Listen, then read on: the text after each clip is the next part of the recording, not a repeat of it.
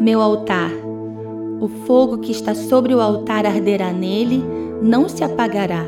Levíticos 6, 12a. Eu tenho um altar dentro de mim.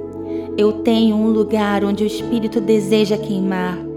É um ambiente que precisa ser inteiro, edificado e fundamentado de forma reta. Altar é lugar de encontro e está em mim o ponto de encontro que conecta respostas. Eu tenho o que o céu procura, eu tenho o que o céu busca. Minha oferta não pode ser manca, defeituosa ou impura, porque dentro de mim existe um ambiente de visitação. O fogo precisa arder dentro de mim, dentro do meu altar, e para isso acontecer não pode haver a presença de cinzas e nem o fogo pode ser estranho. Fogo estranho não consome oferta, mas contamina propósitos. Fogo estranho não sustenta a chama, não preenche, não satisfaz. Cinzas não alimentam o fogo. O que é velho precisa ser retirado todos os dias.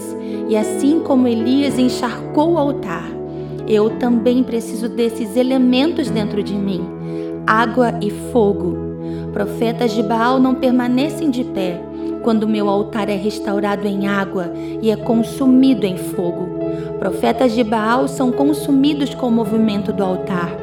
Em meu altar, quero manifestar o movimento do teu fogo, atrair teu coração e ser resposta para minha geração.